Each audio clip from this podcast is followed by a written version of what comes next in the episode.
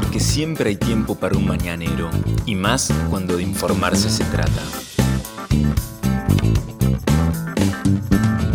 Las noticias más relevantes de la ciudad a primera hora de la mañana.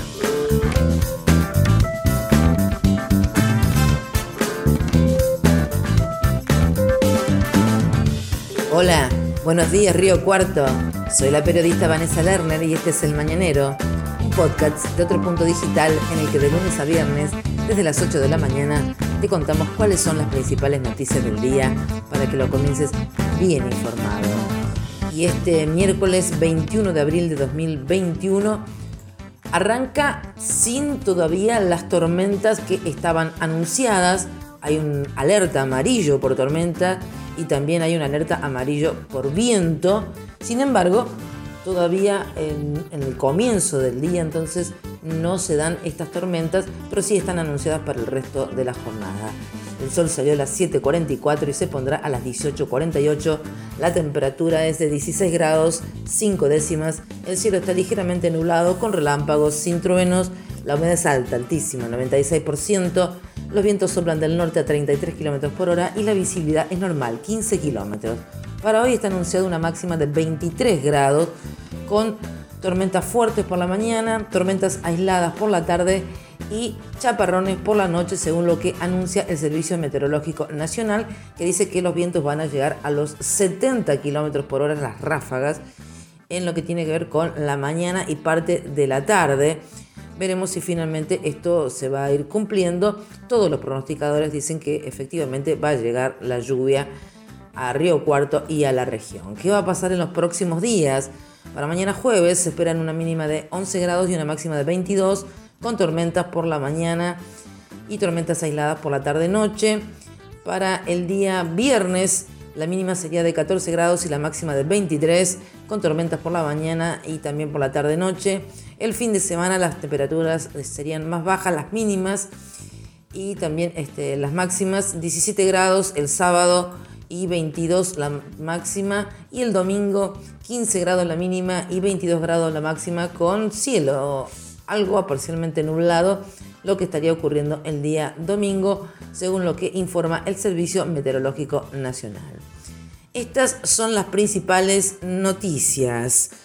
COVID-19 se ha intensificado la segunda ola que ya llegó a la Argentina y está realmente causando mucha, pero mucha preocupación en las autoridades y en la ciudadanía en general. Ayer Río Cuarto volvió a superar los 100 casos, se reportaron 101 personas que dieron positivo de COVID-19, el total es de 13.122 personas que ya han contraído la enfermedad. Ayer se notificaron dos personas fallecidas, un hombre de 64 años, estimamos que es el sacerdote Jorge Felicia, y una mujer de 86 años. El total de personas fallecidas desde el comienzo de la pandemia es de 236, con datos oficiales de la municipalidad al 19 de abril. Los casos activos, 726 personas están cursando la enfermedad. Para hoy está previsto el operativo Identificar en la Plaza Roca de 10.30 a 13 horas. Operativo Identificar como todos los miércoles entonces en la Plaza Roca de 10 de la mañana a 13.30 horas.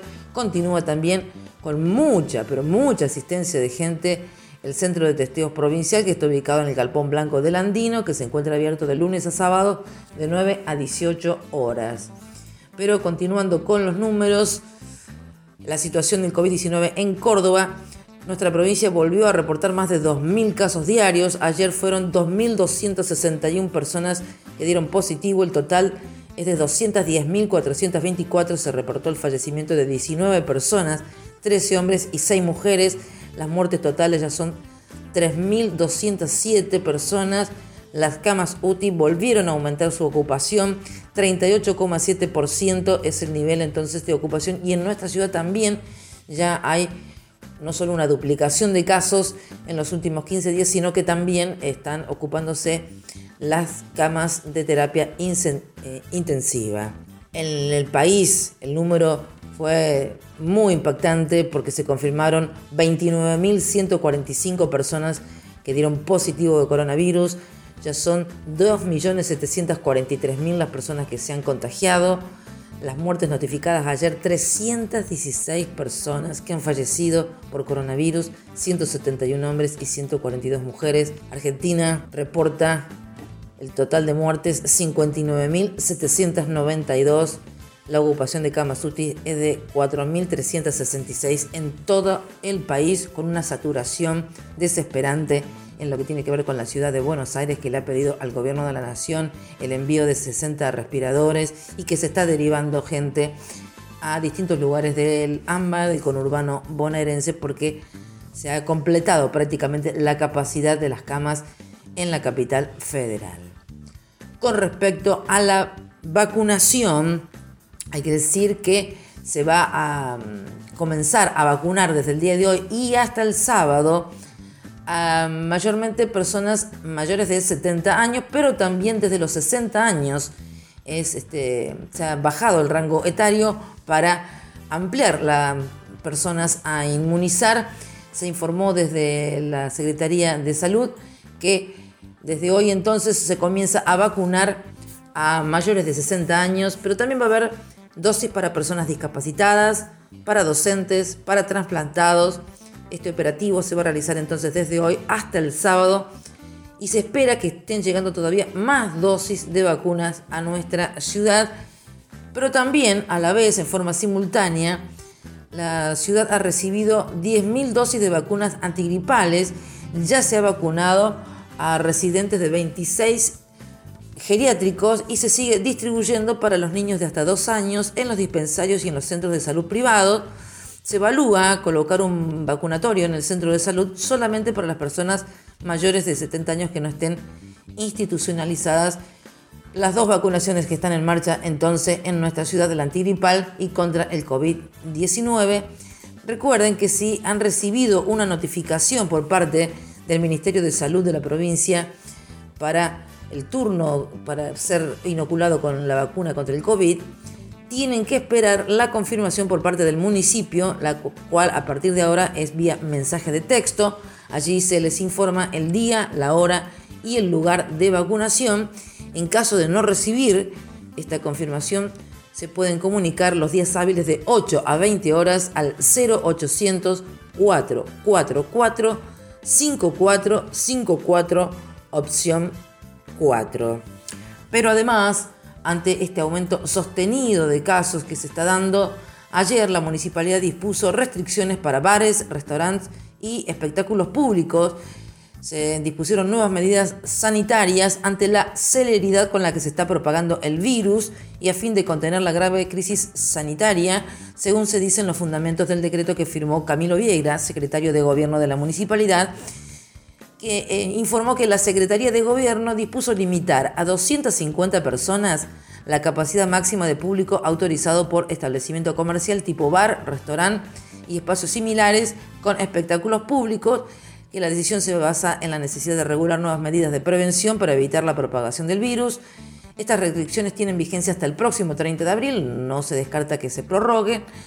En el punto 1, en el artículo 1 de este dispositivo, se establece que la cantidad máxima de público entonces autorizado por establecimiento comercial no podrá superar las 250 personas. Va a haber una reprogramación de los eventos que estaban previstos para estos próximos días y que podían reunir, por supuesto, a mucho más de 250 personas. Así que eh, lo que estaba previsto deberá ser cancelado y reprogramado para una fecha posterior cuando la autoridad lo permita y por supuesto bajo un formato de protocolo autorizado por el COE y por la Secretaría de Salud. Y por último, refuerzan el control en los ingresos de las escuelas y colegios de la ciudad. La flamante subsecretaria de Educación, Georgina Loser, expresó que eh, lanzaron la campaña Nos cuidamos entre todos, que es que personal docente y auxiliares de los jardines maternales se colocan en las entradas de las escuelas públicas y privadas y allí le explican y controlan además las medidas sanitarias preventivas para que la asistencia al establecimiento educativo sea libre del virus. Se busca que las personas asuman un compromiso y una responsabilidad social para entender que al virus se le gana entre todos, afirmó la funcionaria.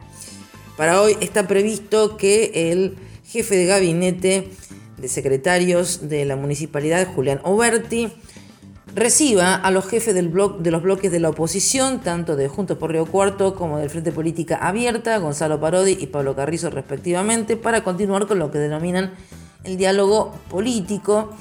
La oposición, por su parte, de Juntos por Río Cuarto, según lo explicaron, tanto Gonzalo Parodi, su jefe de bloque, como Lucas Castro, que es director por la oposición en el Lemos, presentaron un proyecto que hoy le van a acercar a la municipalidad en este encuentro que se va a realizar en el Palacio Municipal. Un proyecto que, decíamos, es para realizar distintas tomas de muestra en ocho zonas de la ciudad y detectar focos de COVID a través de la red de cloacas la idea es que a través de este método, que dicen que ya fue probado científicamente en otras ciudades y regiones del país, y que se efectúa a partir de una subdivisión en ocho zonas de la ciudad, donde hay cobertura, por supuesto, de la red de cloacas, que a partir de esos estudios entonces se puede adelantar a la aparición de casos en lo que explicaron entonces desde el bloque de Juntos por Río Cuarto. Estas fueron las principales noticias que tenés que saber para comenzar el día. Escuchanos todas las mañanas, de lunes a viernes, ingresando a nuestra web. El Mañanero es un podcast con producción técnica de Alejandro Floriani y la producción periodística del equipo de Otro Punto Digital.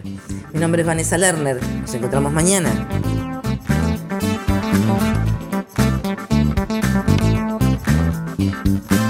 Esto fue El Mañanero, un podcast de Otro Punto con la producción periodística de Vanessa Lerner.